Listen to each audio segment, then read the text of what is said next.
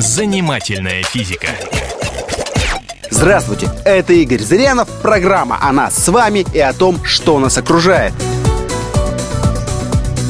Береза – белая подруга весенних зорь, прозрачных рек. Скажи, скажи, какая вьюга тебе оставила свой снег? Береза – самое обычное дерево. Но в России поэт больше, чем поэт, а береза больше, чем береза. И в нашей стране всегда считалась символом чего-то возвышенного и одновременно грустного. Мы же обсудим, почему она белого цвета.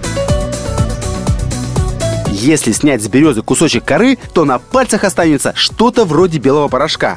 Это битулин. Именно он придает березе белый цвет и устойчивость к морозам. Только это дерево смогло выжить в тундре. Ученые провели эксперимент и поместили ветку березы в камеру с температурой минус 273 градуса. Это почти абсолютный ноль, при котором замерзает все живое и неживое. После их достали, и через некоторое время ветки ожили.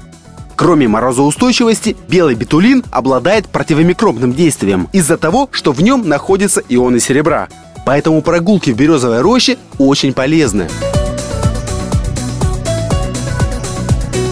Поверх белого ствола березы можно увидеть короткие черные полоски. Это чечевички. Они легко отслаиваются. Кора березы не пропускает ни воду, ни воздух, и дерево получает эти вещества именно через чечевички. Вы, быть может, удивитесь, но березы бывают не только белыми.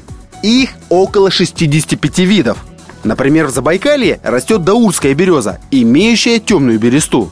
На Курильских островах и в Японии можно встретить красную березу, у которой древесина оранжево-красного цвета. Удивляет береза Шмидта, которую еще называют железной. У нее очень прочная древесина, которая в чем-то не уступает железу и даже прочнее чугуна. Занимательная физика.